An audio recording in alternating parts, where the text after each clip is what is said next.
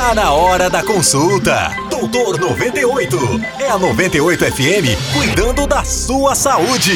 O Homem Pedra. E aí, bom dia. Aos poucos, a noite foi tomando conta do plantão de sábado. De repente, uma ambulância dos bombeiros chega apressada, com suas luzes e sirenes exageradas.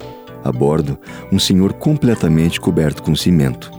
Só consegui distingui-lo de uma estátua pelo branco dos olhos e porque normalmente estátuas não têm o costume de gritar de dor. Pois é, pedreiros, encanadores, eletricistas, carpinteiros, pintores. É no fim de semana que esses profissionais amadores resolvem reformar suas próprias casas. E isso inclui, muitas vezes, uma visita inesperada ao pronto-socorro. Dessa vez, seu Demetrio inventou de rebocar uma parede externa, no alto de seu sobrado. Num tropeço, rolou pelo telhado, caindo de uns 3 metros de altura direto numa caixa de madeira, daquelas usadas para o preparo da argamassa. O resultado? Diversas escoriações, luxação de quadril, fratura de duas vértebras lombares e cimento por toda parte, incluindo algumas cavidades do seu corpo.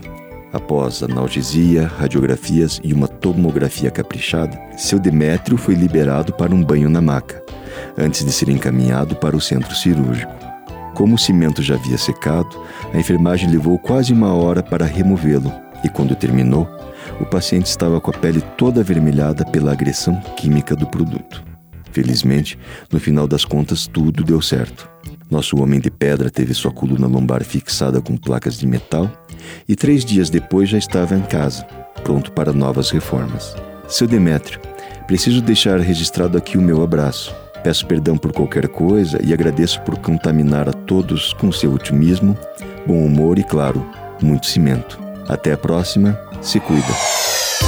Você ouviu Doutor 98 com o Doutor Carlo Andrade, CRM 35499. Todos os dias, às 10 da manhã.